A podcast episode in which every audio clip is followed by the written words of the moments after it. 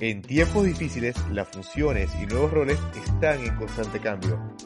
Embajador de identidad con color mexicano. Hoy en Bartenders en Movimiento, Pepe Guti, una mirada al tequila.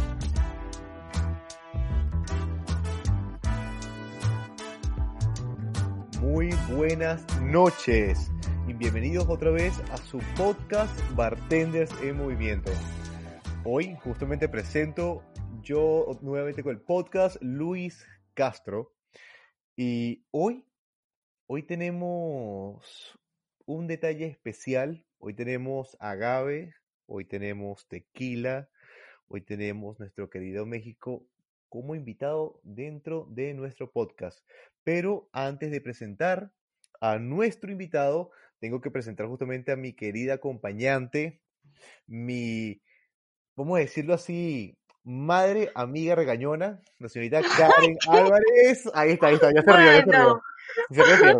Hola, ¿cómo están todos? Bienvenidos a otra semana llena de lindas secciones por empezar. Gracias Luis por la presentación. Al menos no me dijiste señora como la última vez.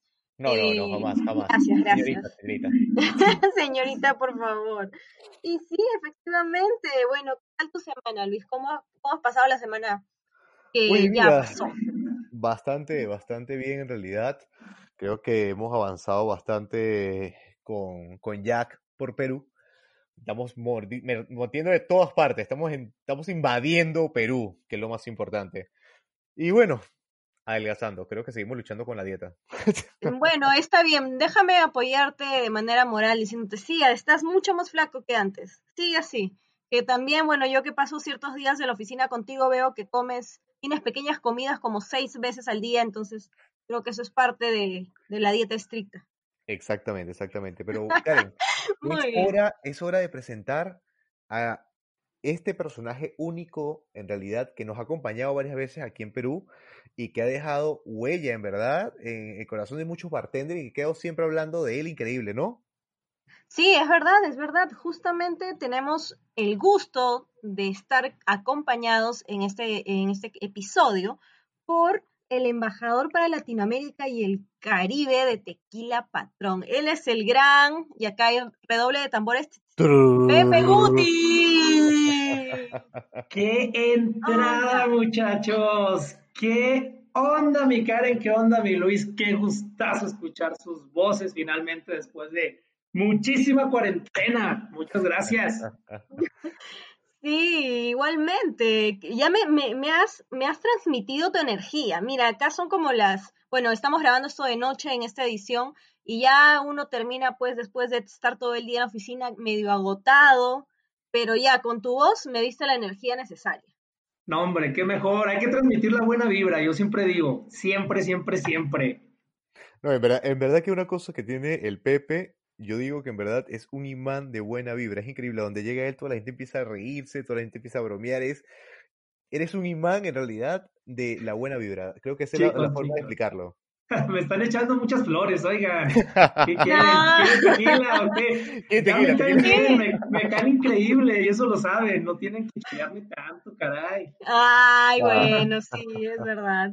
No, pero, No, pero Pepe, justamente eh, queríamos un poquito que porque tenemos muchas personas que están escuchando, eh, que de hecho algunos sabrán más, más de ti que otros, pero cuéntanos un poquito de ti, ¿cómo así te iniciaste en el mundo del bar? Eh, ¿dónde estás hoy en día? Cuéntanos un poquito. Pues fíjense que yo creo que al día de hoy, como muchas personas, pues a mí me empezó a interesar el servicio, pero fue más que nada por el tema del buen comer, de la tragadera, de la comida. Yo creo que muchos empezamos por ahí. No sé ustedes dos. Estaban hablando de Eh, dieta y un buen de cosas y me sentí un Sí. poquito mal. Pero Bueno, en realidad sí nos gusta comer mucho. Acá somos, acá en Perú, pues la comida es uno de los placeres culposos, no tan culposos, que con los que naces y mueres. Uy, no, no, no, la comida de Perú, como extraño ir al mercado por unos ceviches, pero ¡ah! eso es algo que extraño. Todos los días que estoy ahí, como ceviche. Eso qué sí. rico. Pero sí, bueno, volviendo a tu pregunta, Karen, eh, fue más que nada por el tema de la, de la cocina, por el tema de la gastronomía. Eh, a mí siempre, siempre me gustó comer, eso está visto. Yo nunca voy a perder esta panza de cocinero que traigo. Eh, pero empezó por ese lado, por mi amor a la gastronomía, pues más que nada mexicana, ¿no? De viajar por todo México, gracias a mi señor padre que nos dio esa oportunidad. Y pues poco a poco me fui enamorando de esa, de esa cultura gastronómica que, que hay en, en, México y poco a poco me fui abriendo un poquito más, conociendo, investigando otras partes del mundo que, bueno, me encantó. Y, y bueno, casualmente mi primer trabajo, mi primer trabajo en el tema de la hospitalidad y o que tiene que ver con restaurante, cocina, etcétera, eh, fue como mozo o garrotero, que le decimos acá en México, el ayudante de, de, mesero. Eso suena que le pegabas a alguien. Sí, ¿verdad que sí? No, en realidad digamos que eres el pinche del mozo, el pinche del, del mesero, eh, que le ayudas a, a, poner los cubiertos, que le ayudas a colgar, que no sé, el abrigo de la, de la señorita, de la señora, ah, bueno, todo ese fíjate, tipo de cosas. En Perú es corre, el corredor. Ah, el corredor. Ah, Exacto hoy aprendí algo nuevo. Y así fue, ese fue prácticamente mi primer, mi primer trabajo. Eh, no lo, no, casi no lo cuento, pues, eh, porque según, según yo, este, empecé hace casi 12 años con este, con este relajo de, de la hospitalidad, pero ese, ese trabajo yo creo que lo tuve a los 17, 16 años, si mal no recuerdo, y ahorita ya tengo 30, ¿verdad? No, ¿qué va a ser? No, no parece de 30. No Gracias, gracias. Ya digo que tengo 18 más 12 de experiencia. Más 12 de experiencia, eso es lo importante.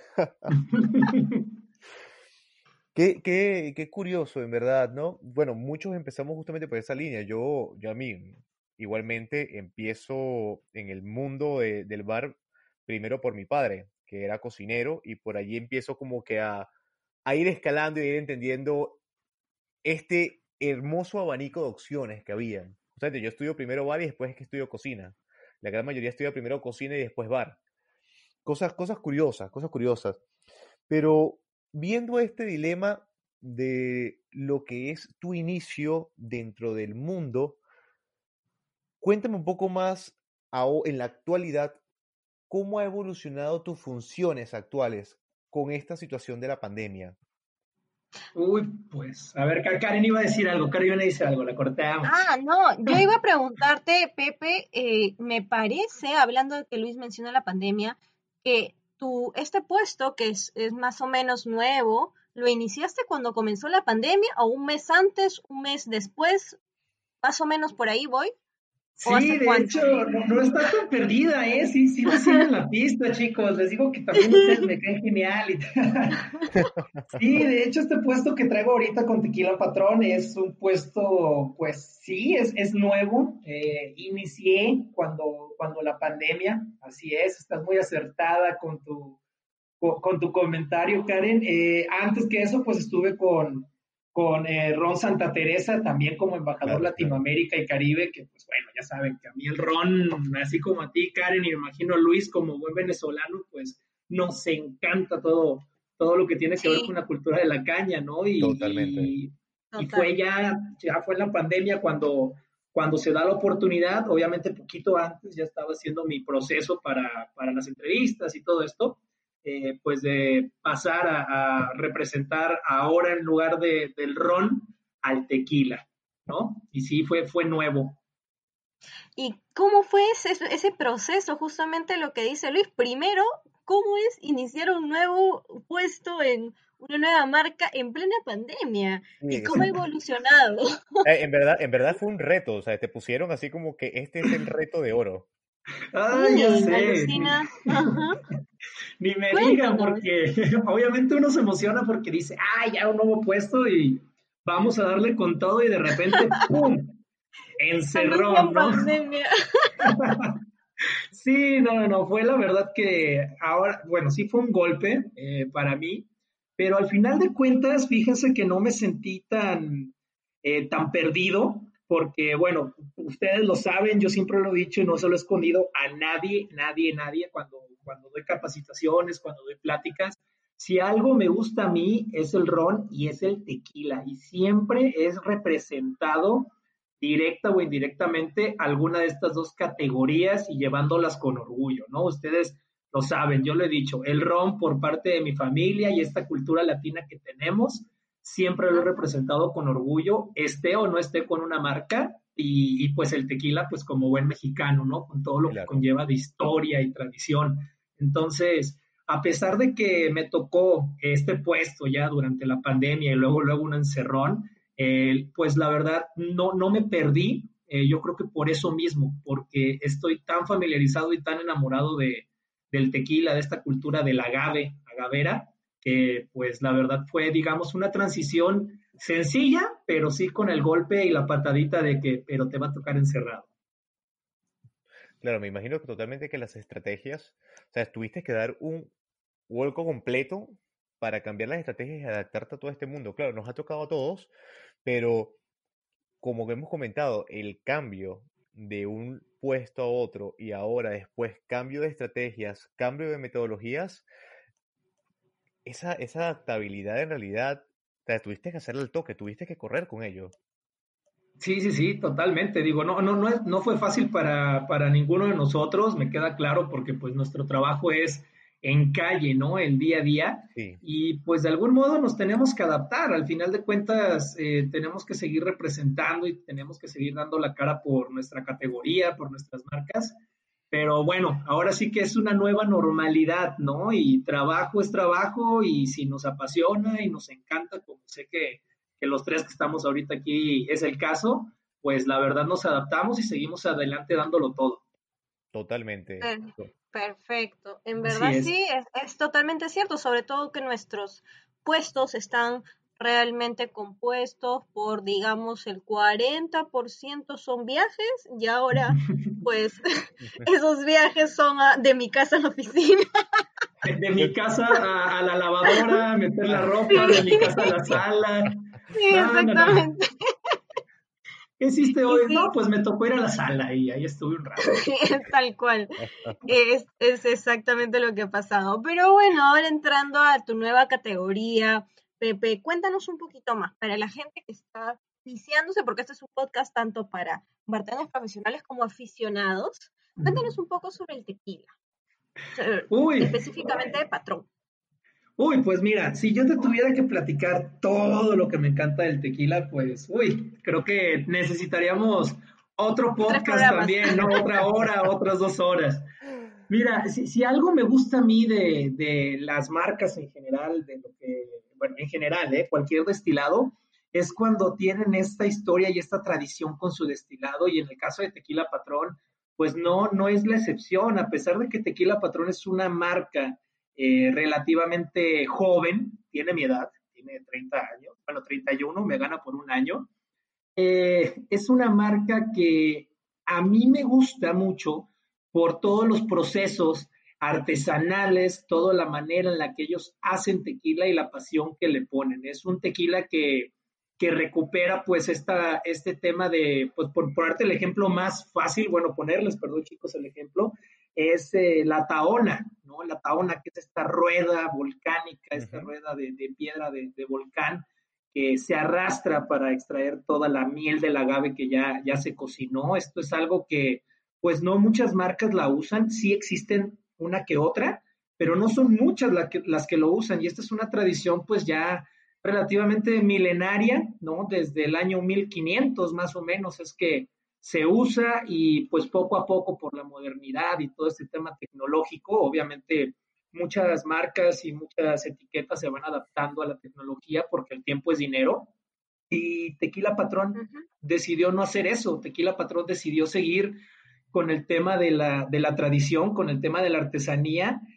Y hay algo que dice, que dice Antonio, uno de nuestros maestros tequileros, ahí en la hacienda. Él dice, no es la manera más sencilla, no es la manera más fácil hacer tequila, pero es la mejor manera, ¿no? Entonces, para nosotros cuenta mucho esta parte de la tradición, tanto que Tequila Patrón pues no tiene una destilería, no tiene una sola planta, digamos sino que dentro de la hacienda tenemos más de nueve destilerías. Imagínense, más, más de 200 alambiques de cobre, este, no, no, no, es 12 taonas, es, es increíble todo lo que hacen, toda la inversión que hay alrededor de, pues de querer hacer un tequila con, con todos estos aspectos, ¿no? Y lo que más me gusta en resumen de Tequila Patrón, pues es que mantiene eso, la tradición tequilera con un tequila que es pues prácticamente nuevo, ¿no? Reviviendo, como dando el ejemplo. Ok, una preguntita ahí justamente, Pepe, para todos nuestros oyentes. ¿Podrías darnos un pequeño resumen de cómo se produce el tequila? Claro, sin ningún problema. Voy a tratar de ser lo más sencillo posible. Eh, pues mira, el tequila se produce a partir de una plantita que se llama agave azul tequilana Weber. Eh, creo que pues ya muchos habrán escuchado, si han tomado tequila o han recibido alguna capacitación de tequila, ¿no? Esta es nuestra materia prima. Eh, el agave, pues ahora sí que tiene que crecer, tiene que crecer, no es una cosa que plantas y en un año tienes que hacer, digamos, esta recolección, ¿no? Sino que te tienes que esperar, depende de la producción, cinco, seis, siete, hay algunos tequilas que se esperan hasta nueve años para que el agave crezca lo suficiente y tenga los azúcares. En el caso de tequila patrón, nuestra zona es bastante, bastante agraciada y pues la tierra nos permite hacer la, la, recolección que nos le llamamos jima eh, del agave entre 5 y 6 años. Wow. Entonces, este, este es el primer proceso, ¿no? La, la jima del agave. Después pasamos a lo que es... Por eso al, que hace la jima se le llama el jimador, ¿verdad? Exactamente, el famoso, el famoso jimador es esta persona que, que hace la jima y de hecho eso es una, es, una profesión, digamos, eh, eh, que se hereda, es generacional. Eh, por lo general el jimador, ah. al día de hoy, su papá era jimador y su abuelo era jimador y su bisabuelo era jimador, es algo que... Increíble Sí, es, ahora sí que una tradición muy, muy familiar y muy bonito, ¿no? Cuando te lo cuenta de viva, de viva voz un gimador, todo este aspecto y cariño que le tiene a su profesión, pues tú dices, oye, pues con razón te quedaste aquí por el amor que le tienes a esto, ¿no?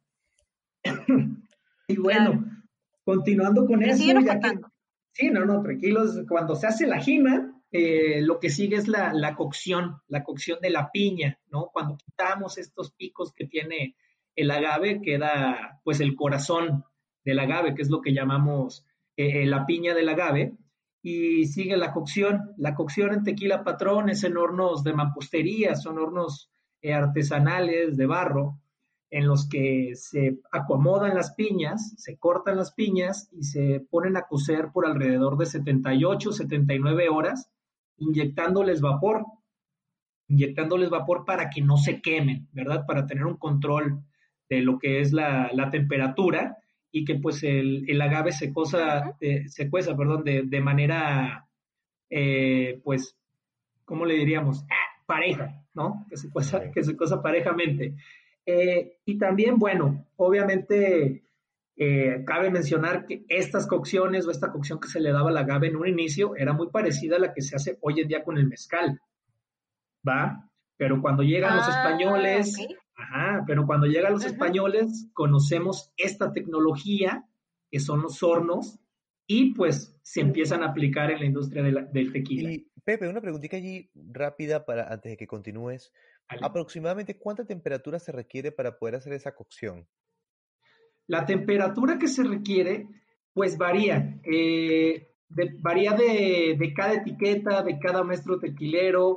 Eh, porque las, bueno, las fórmulas son bastantes, eh, bastantes variadas, pero normalmente, eh, pues una, una temperatura normal pudiesen ser hasta casi los 800, ¿no? Los 800 grados centígrados, pero te digo, esto no es, no es algo de ley, la verdad, esto es algo que cada maestro... Va a depender de cada maestro, de cada maestro. Exacto, porque es una, ah, una, una fórmula por los, por, si tú lo vas a cocer tal vez solamente 42 horas, entonces tal vez le vas a meter más temperatura. Y la inyección de vapor es controlada, entonces tal vez tú le inyectas vapor durante dos horas y luego le dejas de inyectar vapor y luego otra vez le vuelves a inyectar vapor, ¿no? Pero sí es muy fuerte esta temperatura.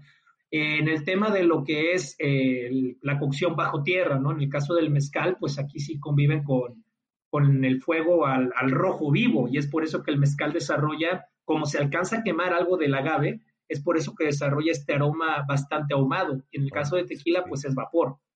Claro. Que, Y, en, bueno, en el ágave sí se nota mucho más, creo. Exactamente. En el, exactamente. Pero sí, varía, varía de cada quien, varía de cada quien la, la, temperatura que le van a agregar.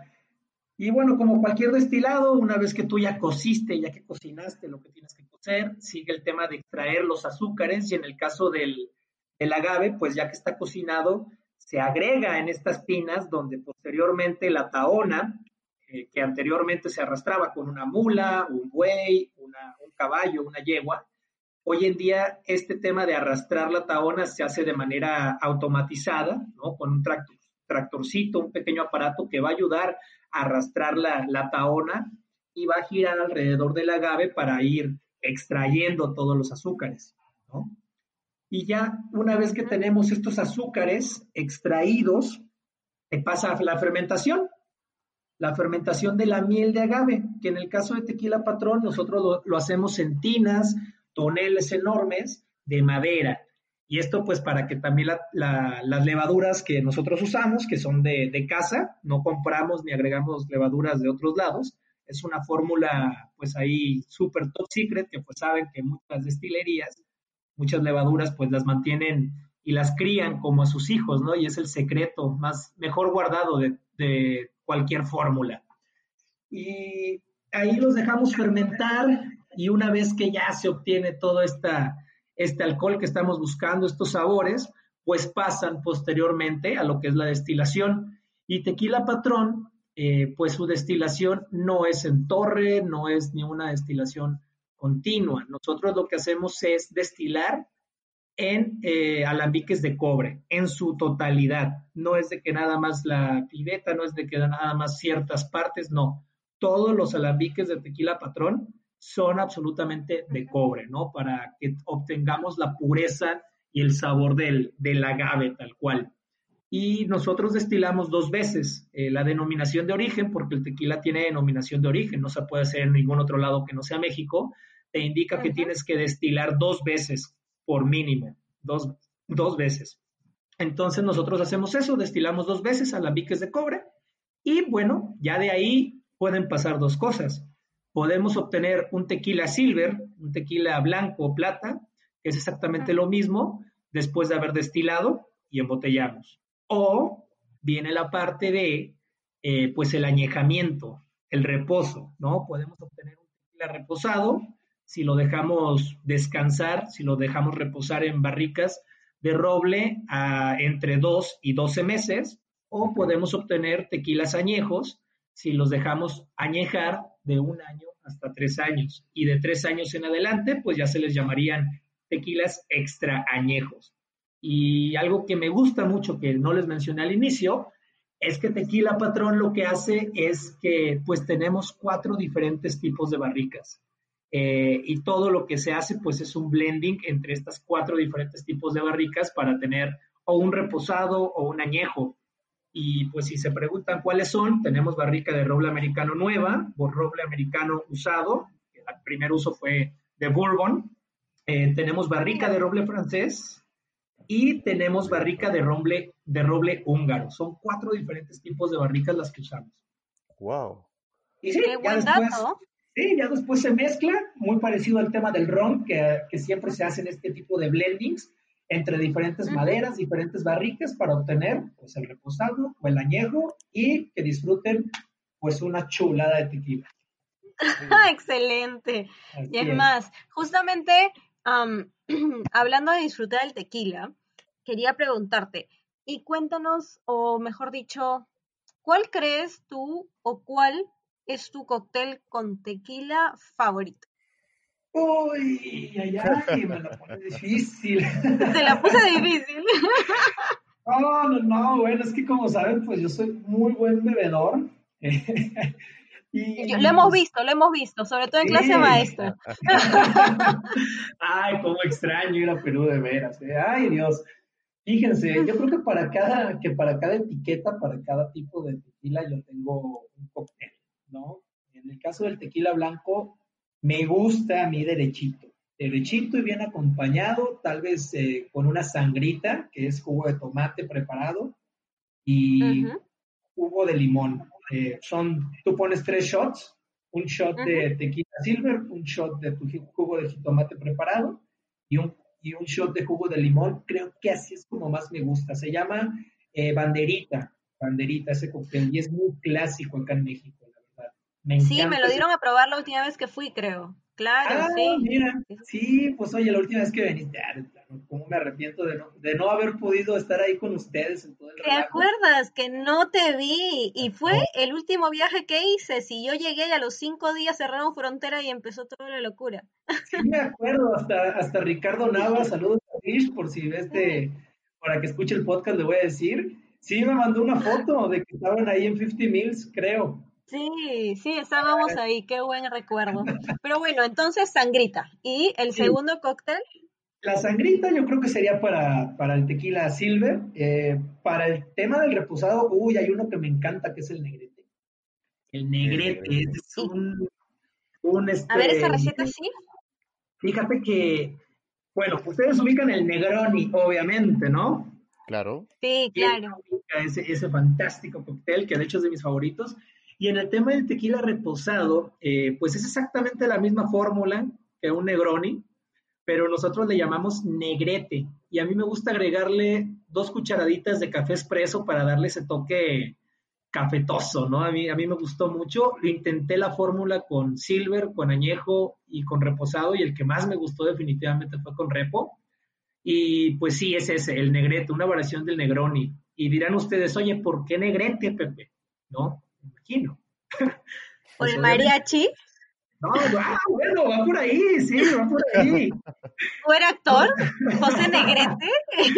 Sí, de hecho, hubo, hubo un cantante, existió un, cantante y, bueno, mariachi y actor, eh, Jorge Negrete, eh, Jorge Alberto Negrete Moreno, así se llamaba, y pues es una leyenda, una leyenda en el, en el, en el folclore mexicano, él era de, Guanajuato y pues por eso nosotros en vez de Negroni, pues ya pues, le llamamos Negrete, ¿no? Le, queda, le queda bastante bien. Ese sería yo creo, ese sería yo creo con reposado. Y con añejo, pues bueno, si algo me gusta mucho con destilados añejos son los old fashion. Las variaciones son infinitas y obviamente cada destilado que le pones, uff, yo creo que sí sería ese, sin problema. Fíjate que yo ando un poco, últimamente, un poco adicto al cóctel Diablo. ¿Al Diablo? Sí, en verdad que sí, ando un poco adicto con él. ¿Y, qué tiene ese Diablo? Este, tequila, tiene licor de casis, tiene ginger beer, un toque de limón, pero en verdad es riquísimo, riquísimo, riquísimo, riquísimo. No, y, y, la verdad es que ese coctelito, ahorita que viene Día de Muertos acá en México, eh, pues estamos intentando también ponerle algo de, algo de punch, algo de punch. Y sí, no, la verdad es que es un cóctel súper sencillo, pero bastante, bastante, pues querido. Y fíjate, casualmente por, por las personas de eh, los extranjeros, ¿eh? Lo toman más. sí, es increíble, fíjate. Sí, pero súper, súper sencillo. Tequila, este, licor de casis, como dijiste, toquecito de ginger ale y limón, ¡pum! Ahí lo tienes. No, en verdad es, a mí me parece que es riquísimo, riquísimo, riquísimo. Pero ahora que hemos tocado ya la parte de cócteles, creo que hay una pregunta interesante. Vamos a darle un vuelco un poco a, la conversación y te pregunto, Pepe, ¿cómo va la situación pandemia con los bartenders actualmente en México? me imagino que están, están logrando ahorita los cócteles to go ¿Cómo estás viendo tú ahorita este, esta línea de Cocktails to Go en México? ¿Cómo se está viviendo esta experiencia? Porque se está viendo en varias partes de Latinoamérica, pero cuéntanos en México. Pues mira, no te voy a echar mentiras. La situación está mal. ¿No? Vamos a ser honestos. Soy una persona muy positiva, pero también soy muy visceral cuando se trata de estos temas. Y lamentablemente la situación no está fácil, yo creo que para nadie. Nadie, nadie, nadie. Sí, es verdad. Eh, en ningún lugar de Latinoamérica. Exactamente, en ningún lugar de Latinoamérica. Si hay algo que, que yo sé que es un tema muy delicado porque sé que la situación de cada quien es totalmente distinta a la mía, a la de Karen, a la tuya, Luis, pero lo que sí me ha gustado ver a mí es eso que tú acabas de mencionar, mi estimadísimo Luis.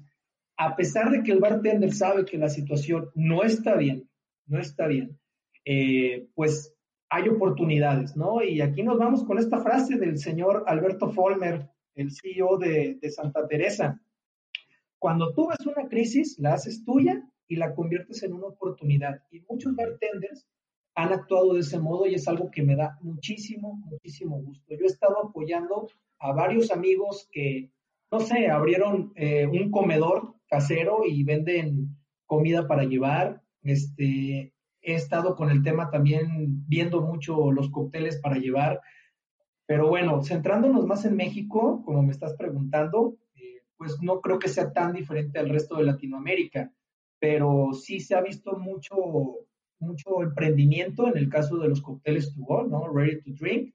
Sí hay mucha, mucha demanda, sí hay mucha, eh, pues, competencia también, y eso también hace que el bartender esté forzado a implementar o a ver eh, qué cosas nuevas o qué agregar, ¿no? ¿Qué, qué valor le pueden dar a su servicio, a su estrategia, etcétera. Entonces creo que ahora sí que viendo el tema que es muy, muy delicado y muy difícil, muchos bartenders lo han sabido eh, implementar o darle la vuelta a esta situación, ¿no? Emprendiendo, conociendo nuevas cosas, aprendiendo nuevas cosas que tal vez nunca creyeron que iban a, hacer en sus vidas y ahorita lo están haciendo. Obviamente muchos lamentablemente han tenido que dejar el bar de lado, pero los que no han quitado el dedo del, renglón, pues ahora sí que les está, les está yendo al final de cuentas de una manera muy buena en el aspecto de, de que estar, estamos aprendiendo todos, ¿no? A, llevar esta situación de, de, de, otro modo, una nueva normalidad. Entonces, aquí en México es lo que está sucediendo y bueno, si algo caracteriza al latino, y siempre lo he dicho, es que somos gente trabajadora, somos gente luchona y gente que pues no dice, ay, ya se puso mal la situación. No, siempre nos gusta salir adelante y seguir luchando, ¿no? Por lo que, por lo que nos gusta y por las ganas de, de vivir y de comer más que nada. Efectivamente, eh, justamente te iba a preguntar, he visto varios posts que están abriendo realmente varios bares ya que estaban cerrados durante esta época de pandemia. Eh, ¿El gobierno está implementando algún tipo de política? ¿Se está ayudando de, algún, de alguna manera o simplemente los bares están abriendo con, con qué, bajo qué lineamientos, mejor dicho? Porque te cuento que aquí están permitiendo solamente abrir restaurantes y cafés con 40% de ocupabilidad y hasta cierto, nosotros tenemos eh, toque de queda hasta las 11 de la noche ahora que acaban de, ampliarlo. En México, ¿cómo está la situación? Pues mira, empezando con lo, con lo que habías dicho, de si el gobierno apoyó en algo, lamentablemente el apoyo del gobierno no fue, no fue grande ni mediano, fue poco. Si es que hubo, fue poco. Eh, eso hablando honestamente, ¿no? Habrá quien diga que no, habrá quien diga que sí, pero pues con la mayoría de las personas, empresarios y bartenders que he podido convivir, pues la respuesta ha sido negativa en ese aspecto. Lo que sí es que hoy en día el gobierno ya está, digamos, apoyando eh, con el tema de empezar a abrir, obviamente con ciertos lineamientos. Cada estado de México está teniendo sus propios horarios, toque de queda, que si es semáforo rojo, naranja, verde, eh, pero sí, cada uno tiene su, sus lineamientos, ¿no? En el tema del bar, pues obviamente el aforo pues no va a ser del 100%, va a ser del 25, del 30. Si no traes cubrebocas, ni se te ocurra pasar. Habrá quien tenga cubrebocas para darle a, la, a las personas, habrá quien no y les da las gracias, habrá quienes se enojen porque como que con el cubrebocas no me dejas pasar, ya sabes, ¿no? Estas típicas situaciones que suceden. En todos los lugares te toman la temperatura, algo que sí no me ha gustado a mí ver es que, bueno, tuve que ir a un hospital eh, hace como tres meses y en el hospital me tomaron la temperatura en la, en la mano. Y yo dije, ¿en serio? ¿En la mano? ¿Y es un hospital? Ah, caray, aquí, se demuestra que, la estupidez humana hasta los médicos les está ganando, ¿no? Entonces, pues bueno, hay lugares que sí toman la temperatura en la frente, eh, ya sabes, todos estos mitos que hay, y a mí se me hace bastante bueno. Y pues también el tema del toque de queda, ¿no? El toque de queda, al menos aquí en Ciudad de México, está, depende del centro de consumo, hay unos a las 10, hay unos a las 11, y también no puedes abrir si no tienes comida. Es decir, si tú quieres ir a un bar, sí o sí tienes que pedir algo de comer. Entonces muchos bares también han implementado este tema de que, oye, si nos están dando la chance de abrir a las 9 de la mañana, eh, y cerrar a las 11 de la noche, pues no vamos a abrir a las 5 o a las 6. Vamos a implementar algo nuevo, vamos a abrir nuestras cocinas, vamos a hacer un menú donde haya desayuno, donde haya brunch, almuerzo, como le quieran llamar, hasta pues la cena, ¿no? Para aprovechar más y pues obviamente generar más, más dinero y más apoyo para todo este tema. Claro, esa es la actitud. Está muy, muy bien en realidad eso. Y cuento en realidad, no, afirmo lo que dices, este, el latinoamericano en realidad es un guerrero. O sea, siempre ha estado superando todo tipo de inconvenientes y creo que la pandemia va a ser el siguiente en ser superado, así de sencillo. Así es, oye, pero como, como dicen los memes últimamente, yo ya me harté de ser parte de un acontecimiento histórico, ya quiero vivir al muy, sí, llega un momento en que ya, qué buena, es verdad, llega un momento en que tú dices, ya, ¿cuándo vuelvo a la normalidad? Quiero hacer que Ya, ya no quiero ser parte de la historia, ya, por favor. a, ver, Pepe, una pregunta con referente a la pandemia. Cuéntanos, ¿qué tanto ha golpeado el COVID a la industria del tequila en México? Uy, bueno, pues ahora sí que como yo creo que como a toda la industria nos ha pegado bastante, bastante fuerte. Eh, pues mira, para que te des un ejemplo, eh, Tequila Patrón, pues obviamente no, no ha dejado de, producir, ¿verdad? Y muchas tequileras tampoco han dejado de producir, pero ya no, ya no puede, o ya no van las personas que trabajan de oficina o que tenían que estar ahí por un tema, como les decía antes, Godín, oficinista totalmente, pues no tienen nada que hacer ahí, ¿no? Es nada más exponerse. Entonces, ahorita las únicas personas que están entrando en el tema de, producción, pues son las personas que en realidad producen el tequila, obviamente supervisados por, por algún ingeniero, pero solamente la gente necesaria. La producción de tequila, pues obviamente, pues no hay demanda, entonces no hay, bueno, sí hay demanda, pero ya no es la misma que el año pasado. Entonces, pues solamente se produce lo suficiente. Eh, ha pegado bastante, hay muchísimo ahorita fíjate que tal vez con el tema de la, de la, de la siembra del agave, tal vez ahí no, no es tanto un tema porque el agave, pues, te digo, nueve años y lo puedes seguir gimando. Entonces, tal vez por ese lado no, pero al final de cuentas es agave que está ahí parado, nada más está esperando a ser gimado, a ser cosechado para producirse en tequila. Entonces, esto nos, nos pegó también con que nos iba a tocar una escasez de agave. Yo creo que este año en el tema de escasez puede que eche la mano, pero tal vez en una de esas, cuando ya se levante todo esto, pues la demanda puede volver y en una de esas nos vuelve a pegar o sí nos llega a pegar la, escasez del agave, que nosotros le decimos escasez, pero en realidad es cuando el precio del agave aumenta, ¿no? Es eso, más que nada. Pero bueno, como todas las ah. industrias, como todas las industrias sí la ha pegado fuerte, la demanda ya no es la misma de antes y pues ahora sí que estamos procurando de que no se pierda ninguna gota y ningún agave para, para, nada, que todavía haya para el día de mañana. Tiene que haber para todos los que queremos tomar tequila hasta el próximo año. Totalmente, totalmente. Hablando del próximo año, ya para terminar esta, este episodio, de verdad que está súper, súper eh, divertido. Queríamos preguntarte cuáles son los planes, tus planes al próximo año. Sí sabemos que como va la cosa, pues nadie está haciendo muchos planes que digamos. Pero ¿cuáles cuáles son, cuál es tu, alguno de tus planes como bueno como Pepe Guti a nivel personal y, y como parte también de la marca en la que trabaja? Pues mis planes son, pues obviamente salir y seguir. Sobrevivir a la pandemia. primero que nada, sobrevivir a la pandemia. creo que voy bastante bien porque me he cuidado mucho.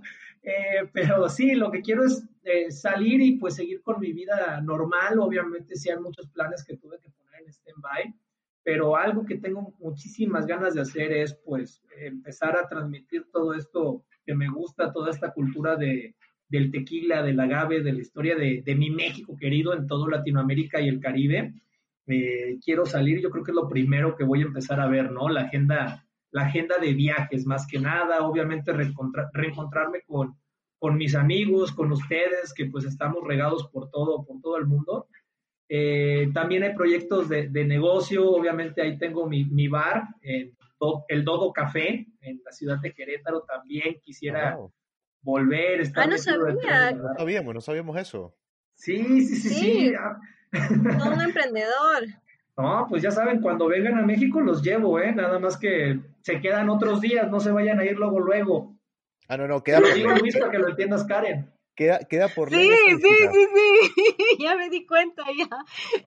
Sí, hay mucho más que, que Chilangolandia, hay mucho más que Ciudad de México. De hecho, te cuento que eh, ya era la tercera vez que iba a México. La primera vez fui a Cancún y la segunda vez fui a Guanajuato y esta era la tercera vez y primera vez que iba a DF, así que ya me tocará ir a Querétaro, donde, donde dices a visitar tu café. Claro, no, no, no, ya tienen su casa y la verdad es que Dodo Café es un lugar que quiero muchísimo y afortunadamente todo el equipo y pues los socios que están ahí administrándolo pues han sabido sacar la casta y, bueno, sacar el pecho por, por, por, todos eh, los que estamos metidos en este proyecto. Y pues la verdad es que sí es algo que extraño mucho, ¿no? Estar metido en mi bar, tal vez unas dos, tres noches, y si se puede toda una semana, estar metido en la barra, trabajando, eh, viviendo, como decimos en México, la camotiza, este tema de que, ah, tengo 10 cócteles todavía y apenas estoy preparando los primeros 20, no sé, extraño mucho el rush de estar detrás de la barra. Esa desesperación de que se te acumulan los tickets y tienes a cinco personas más con la manito así que te dice, oye, ven, oye, atiéndame. Esa adrenalina es algo que extraño muchísimo y espero eh, pues vivir ya que, que se acabe la, la, pandemia y pues también ver qué otras cosas, ¿no? Hacer, porque al final de cuentas, eh, algo, algo, que me gusta mucho de, de esto es conocer pues personas, conocer el mundo y creo que todavía no, no se acaba nada, nada de esto. Y pues también ahí teníamos temas de estudios que quiero, que quiero formalizar, ¿no? Quiero, quiero estudiar todavía un poquito más, tal vez algo de finanzas, algo de economía, uno que otro diplomado para pues seguir formándome como, como bartender, pero todavía más completo, ¿no? Que no se quede en quedarme en la barra, sino, sino que ver más allá para pues algún día ahora sí vivir de mis rentas y no solamente de, un trabajo, ¿no? Que, me encanta al final de cuentas, pero pues sabemos que hay que buscarle también para, para el futuro. Claro, totalmente, totalmente. Ahora, Pepe, ¿qué palabras puedes ofrecerle a nuestros oyentes? Que sabes que la gran mayoría está en el mundo del bar, en el mundo de la cocina. ¿Qué ¿Qué palabras les puedes dar ahorita de aliento, de motivación para este momento de pandemia? Un consejo. Pues bueno, yo, yo, yo creo que lo que puedo decirle a la gente, y pues obviamente sé que muchos de los que nos escuchan están ahí en Perú y ya que empecemos a presumir todo esto, pues también acá en México eh, y en toda Latinoamérica, chicos, porque primero que nada les deseo lo mejor y la mejor de las vibras, ¿no? Con este proyecto que traen sé que nos hizo falta también José, entonces también ahí le mando un abrazo a mi estimadísimo. Eh, pero bueno, al final, al final es eh, no quitar el dedo del renglón. Yo creo que la humanidad ha pasado por muchísimas, muchísimas tragedias y pues ahora nos tocó a nosotros, eh, afortunado o desafortunadamente, vivir una pandemia, pero también yo le doy gracias a, a, Dios y a la vida de que no fue una guerra, ¿no? de que no fue algo más, digamos, algo bélico. Eh, aquí eh, se trata de aguantar y de seguir soportando y seguir luchando y siempre tener en mente e, esa, esa cosa que nos va a hacer luchar, ¿no? Yo sé que muchos tal vez piensen, voy a seguir adelante y le voy a buscar por mi familia, entonces no quites el dedo del renglón y dale por tu familia. Eh, si estás casado o si es porque tú tienes todavía ganas de, de seguir desempeñándote en algún puesto, algún proyecto que tengas de vida, pues que eso sea tu meta y que eso te ayude a soportar lo que es esta pandemia. Nadie la tiene fácil, nadie está diciendo que, uno la tiene más difícil que el otro, no es una competencia, no se trata de que yo esté peor que tú, todos tenemos una manera de, de, llevar esto y de estar viviéndolo, entonces mi consejo es eso, no quiten el dedo del renglón, fíjense una meta, fíjense por algo que tengan que luchar y que tengan que aguantar y salir adelante durante esta pandemia, ¿no? Para que eso les dé el motor, la motivación y la inspiración pues para seguir adelante. Creo que es eso. Totalmente, totalmente. Y Pepe, ¿nos puedes compartir tus redes para que nuestros oyentes te puedan seguir, buscarte automáticamente? Eso es súper importante. To- todas, Claro. todas esas además, fans, todas esas fans claro, muchas Pepe. fans. Un grito para Pepe, por favor.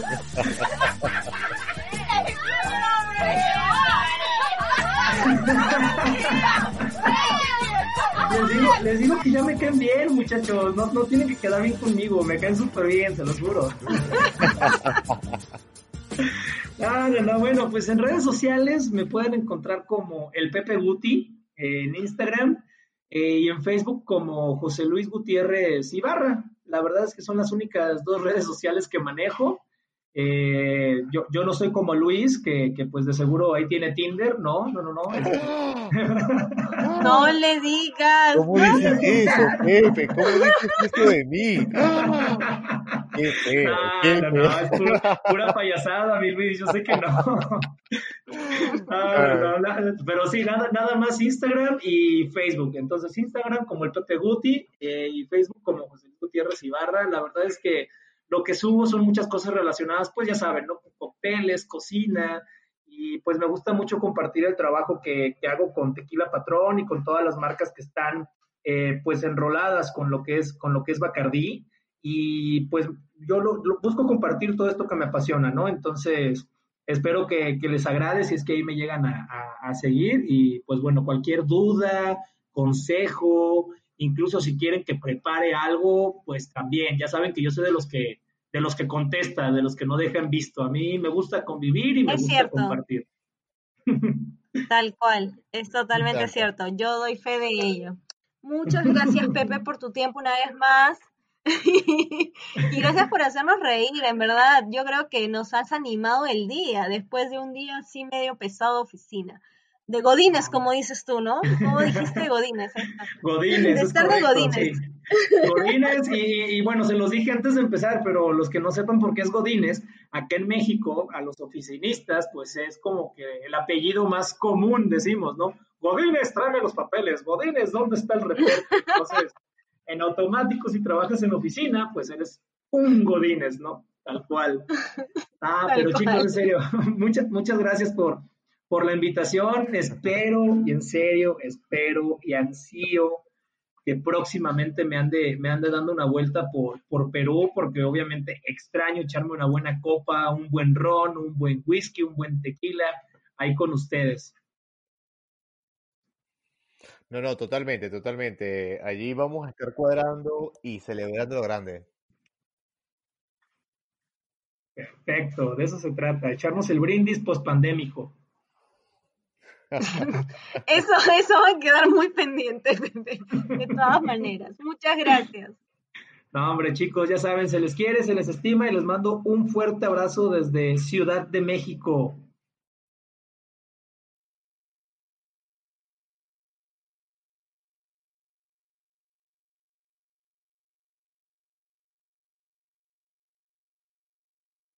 Bueno, chicos, en verdad que ha sido un podcast genial. Hemos compartido un montón de información y un poco de risas. En verdad que cada vez más vamos logrando ofrecerles el podcast que ustedes están buscando, lleno de coctelería y lleno en realidad de muchas sonrisas. ¿Cierto o no, Karen? Sí, es verdad, creo que ha sido uno de los episodios donde más nos hemos reído. Espero que ustedes que nos están escuchando también se hayan reído.